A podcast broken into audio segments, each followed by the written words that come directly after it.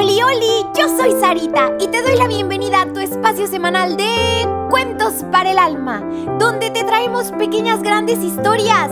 ¿Listísimos para el cuento de hoy? Vengan, acompáñenme.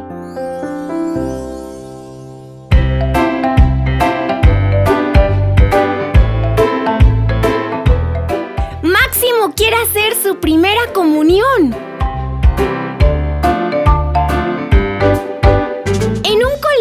Estaban preparando las primeras comuniones.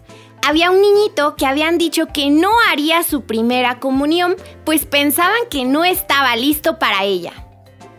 Entonces, un día, el capellán del colegio llamó al niñito y lo llevó al oratorio. Sacó del bolsillo un crucifijo y preguntó a Máximo. A ver, Máximo, ¿este quién es?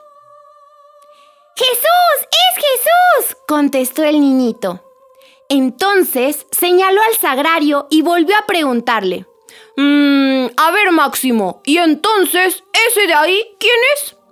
También es Jesús, contestó Máximo, sin ni siquiera dudar ni parpadear un segundito. ¿Jesús ahí y aquí? A ver, Máximo, explícame eso. ¿Cómo puede ser que Jesús esté aquí y también allá? Es muy fácil, explicó Máximo. Aquí, en el crucifijo, parece que está, pero en realidad no está. Ahí, en el sagrario, parece que no está, pero sí que está. Híjole, ni qué decirle el capellán a Máximo. Él estaba más listo que todos para recibir su primera comunión.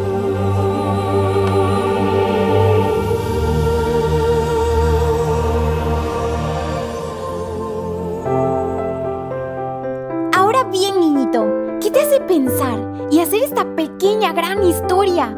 ¿A poco no nos deja muchísimo para reflexionar? Pero sobre todo lo que nos mueve a actuar.